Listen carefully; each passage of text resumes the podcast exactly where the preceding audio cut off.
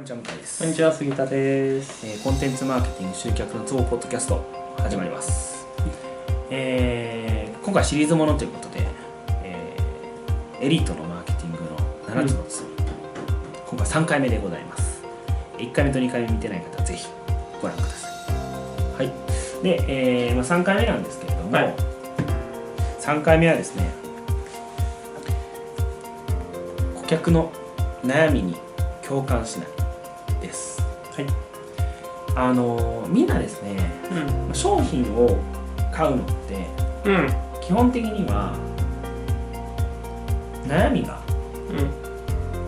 あるからですねうん。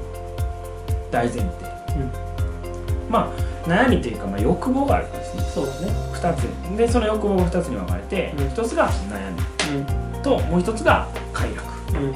いずれかですね悩みを避けるために解決するためにやるのか快楽を得るためにその商品を買うのかのいずれかですねうん。であのーすごい思うのが例えば家電量販とかうん。あの洋服屋さんとかうん。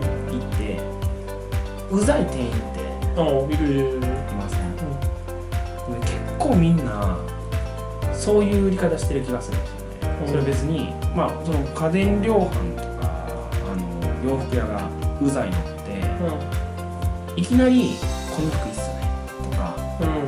「何かお探しですか?」探しに来てるから来てるんですよとか家電量販だったら「このテレビ安いっすようん。最新機種ですよ」うん。なんかなんでしょう最近出てきたのかわかんないですうん。俺全部そういうの断るから あそうですね とかじゃないですかうん。これでもね別にねあの僕もいろんなところで営業を受けましたけど、んあの営業資料とかもねうん。似たようなレベルですよ、うん。まあ、自社し自社の説明が最初あり次になんかこう商品の説明スペックうん。の話とかいきなりしだすんですよねああ、でもそういうもんなんじゃない？割とスタンダードは。本当ですか？うん。マジですか？本当ですか？だからなんかそこね僕すごいあのー、僕本当さっきの話から全然つながってくるんですけど、もう相変わらずあのー目の前にいる人を人だと思ってないんじゃないかうん。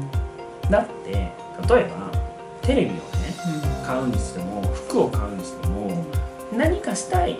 何かの結果を得たいから行動してるわけでしょまたはうん。だ。からテレビを買うんだったらなんかテレビがぶっ壊れたとかあるじゃないですか、うん。でテレビがぶっ壊れて、まあ、そろそろ変えようかなと思ってる時に、うんまあ見に来てるわけでしょその時にスペックの話じゃなくてまず一番大事なのはそのお客さんがどういう状況にいるかじゃないですかうん。だから例えばその、まあ、もっと言うとエアコンとかですかね、うん。まあ、エアコンテレビはちょっと分かりづらいんでエアコンの話にすると、うんエアコンって腐るほどあるじゃないですかいっぱいあるね。だけど例えばじゃああのそのお客さんがどういう状況にいるか。例えばペット飼ってるとかうん。おばあちゃんが家にいるのか。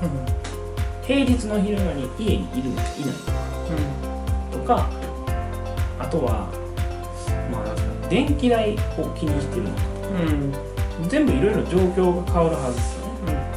だけど一切聞かなくてスペックの話をいきなりするでしょ、まあ、もちろんそれはその量販店にこれを売れと言われてるっていういや、まあまあまあ、あるののがが。あるとは思うんですけど、うんまあそれは上がアホですよねうん。逆にだけどあのきちんと聞いた上で進めるああ、それはそうでしょ。だからあの服屋の店員とかも何かお探しですかじゃなくて、なんて言えばいいんでしょうね僕全然興味ないから分かんないです話しかけ方。ああそう話しかけ方。なんて言われたら嬉しいなえなんか僕なんかも全然興味ないんで自分に似合うやつとかをああ、そう。だうざい、うざいのであればそっちの方がいいと思逆に。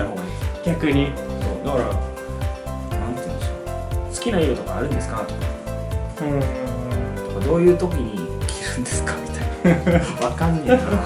わかんねえやなんかお客さんのスタイルだったら、これとか似合いますよねとかの方が、うざいんだったらね、そうですね。まだそっちの方が参考になるから。い、やーマジわかる。あのなんかねもうそう前これ試着してみてこれ絶対似合ってないなって、うん。うん。けどあるよね。お似合いですねって言われて、うん。もう絶対俺嘘 やなそう言わ言う仕事だからなそう。いやでいやいやすいません。とか言ってくれた方がいいじゃないですか。まだねなんかそのこっちの方がいいですねさんはいやお好きならそのなんか特に言わないですけどなんか微妙だったら別のこっちの方がいいですよねとか言ってくれた方がまだ楽ああなるほどねみたいな。だからあのーあれですよ。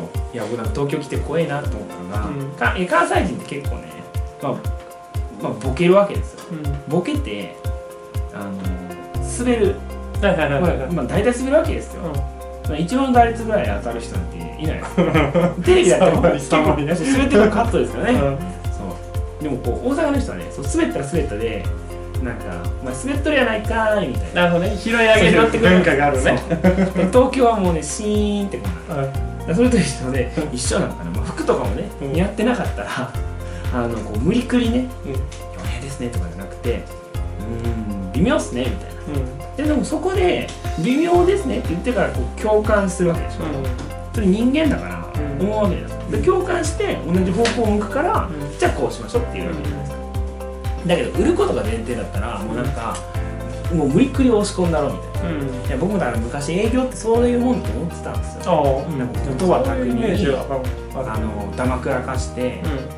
こう言ったらなんかイエスセットとかあるじゃないですか、もうイエスを言わせる、うん。そういうテクニックの話だと思ってたんですけどあのまあ売れないですよねそんなんじゃ、うん。まあ、売れることもありますけど、あの心が折れます、その前。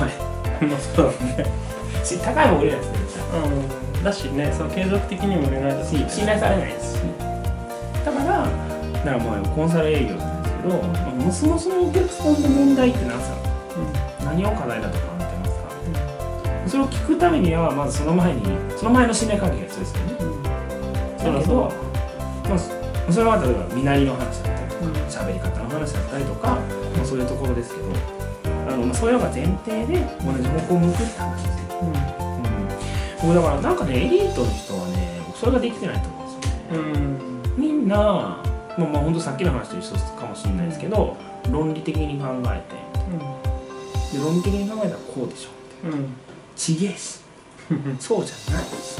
まあでもどこどこをどうエリートと定義つけるかにもよると思うけどもちろん、はいなんかその理解できると思ってないんじゃないの？結局はだからそのお客さんが自分の考えを理解できないと思ってるから結局答えこうですよ。こう行動しなさいっていうのを答えだけ出してそうそうでそれに従って動けばうまくいくっていうモデルになってるからそうだからもう別に同じ方向を向くとかそういうレベルじゃなくてもこうだからああそっかそっか。っていうことはすごくあると思う。エリートだからね。そうそうそう。自分は上だと。うん。だ自分の理解自分の話も理解できないし、はいは結局その自分が作ったその正解通りに動けばっていうのいバレるとかそういうのは。そういうことなんだと。思うだそれが正解なんだよっていう世界だから。絶対自信持ってますもんね。店うん。そういうもんだと思わかるなま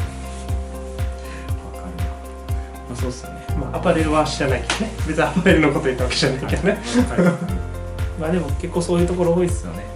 わかります。うん、いいと思まあエリートってだってそういう人たちですもんね。うま自分でこう階段を。あそもそもそういう教育を受けてる。受けてこう一番矢面で受けてきてそれ手ををそう。それを 覚えてそれをトップで合格した人がそれをやってるわけだから。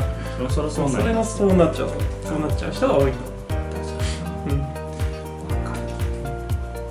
別にその努力を、まあ、一切否定するつもりなんですけど、うんうんうん。本当にねマーケティングをしたいなればそれじゃないでしょ。うだからその能力があるんだったら、まあ、もったいないよねっていう使い方としては間違ってるよねっていうのはあるかもしれないね。大丈夫ですか？あなたちゃんとお客さんの悩み共感できてますか、はい、じゃあまあ今回は3回目そんな感じではい続きますありがとうございましたありがとうございました本日の内容はいかがでしたか？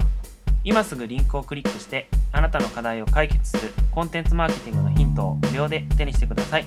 お待ちしております。